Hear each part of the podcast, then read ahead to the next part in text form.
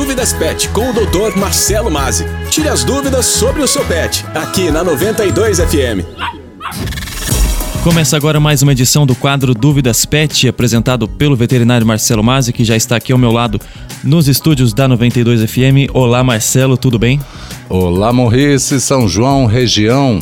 A todos que ouvem pelo podcast Dúvidas Pet, sempre muito bom estar com vocês. Hoje, quinta-feira, vamos lá para mais dúvidas, mais informação sobre o mundo dos pets. Vamos lá então, Marcelo, o que, que você traz para a gente hoje? Bom, antes de mais nada, eu quero agradecer ao Nicolas pela belíssima cesta pascal, né, que ofereceu pra gente. Estou muito feliz com você. Obrigado, viu, Nicolas? Estou emocionado com isso.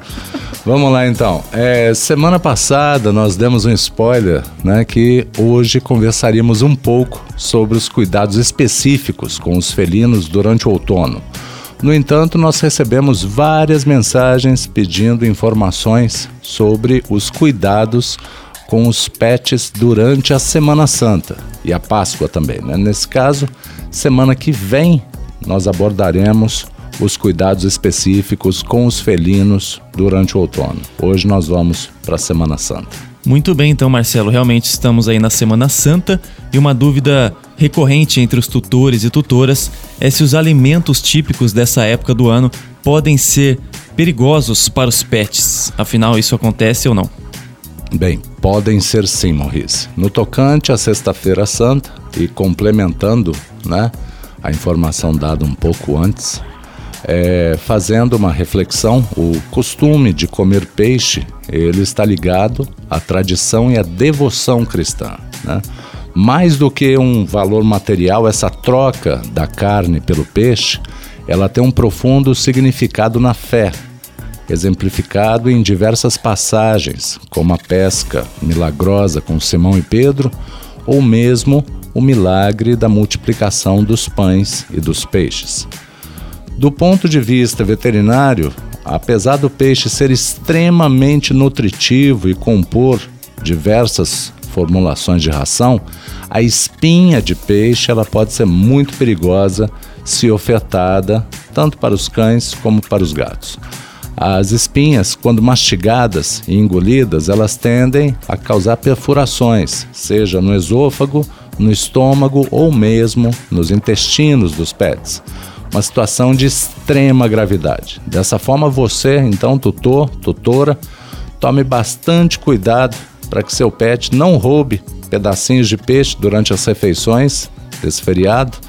E da mesma forma também cuidado redobrado com os sacos de lixo, né, onde você guarda o saquinho de lixo para colocar para coleta posteriormente, pois o cheiro dele é muito forte, o cheiro do peixe, e certamente ele vai atrair a atenção do seu pet. Rasgou o saquinho, comeu uma espinha de peixe, aí a coisa complica. E Marcelo, falamos aí sobre o consumo de peixe, mas o feriado não para por aí, né?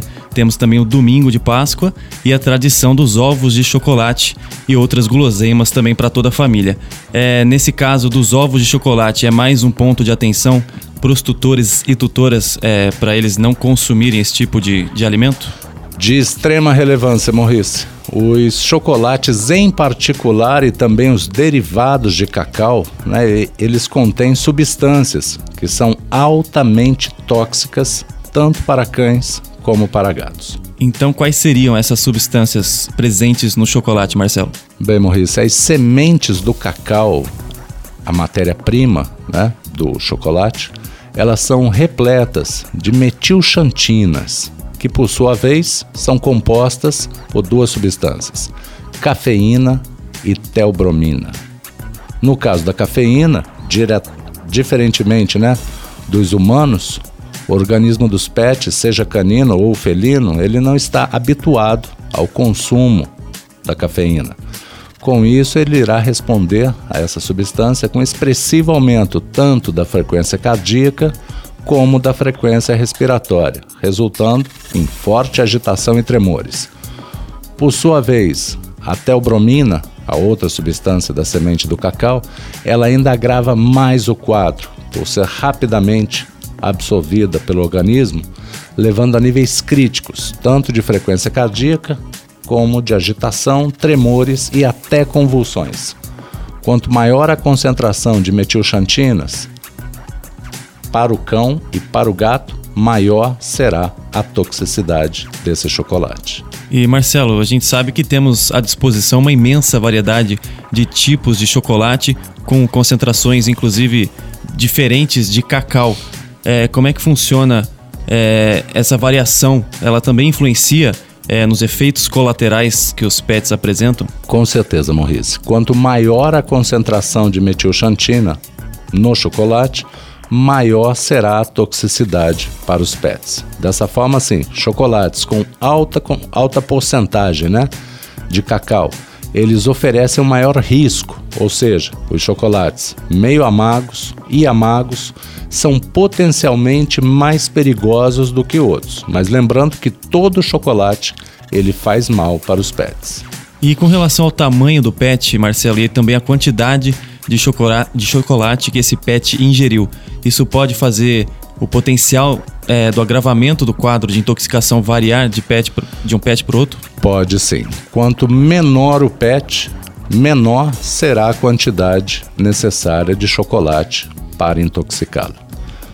Fazendo um exemplo aqui, para cães, né, uma dose de 60 gramas de chocolate ao leite por quilo de peso vivo já é potencialmente letal. Doses menores, elas podem não ser fatais, mas já são suficientes para causar uma boa intoxicação. Boa não, né? Péssima. Esse significado, portanto, que um ovo de 150 gramas, um ovo de Páscoa, ele já será tóxico para um pet de pequeno porte. Agora, se o chocolate for amargo ou com mais de 50% de cacau, vão bastar aí 20 gramas para intoxicar gravemente seu pet. E quanto aos sintomas, Marcelo, é como que os tutores podem perceber que seus pets estão intoxic intoxicados com essas substâncias? Bom, inicialmente, você tutor, tutora, né, procure vestígios da embalagem ou dos restos para conferir a possível quantidade que o seu pet ingeriu.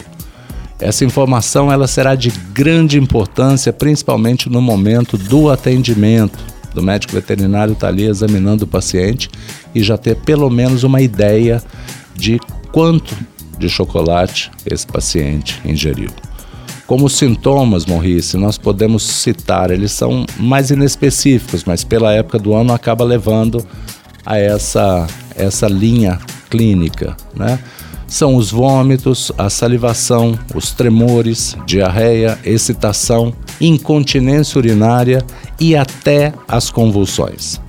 Caso isso aconteça, digo para você, tutor, tutora, não perca tempo, leve o seu pet imediatamente ao médico veterinário. É, Essas são as dicas de hoje. É, Marcelo, realmente bem preocupante aí é, as substâncias que o chocolate pode causar no pet. Vamos ficar atento nesse domingo de Páscoa, que às vezes o pet pega o chocolate a gente nem vê.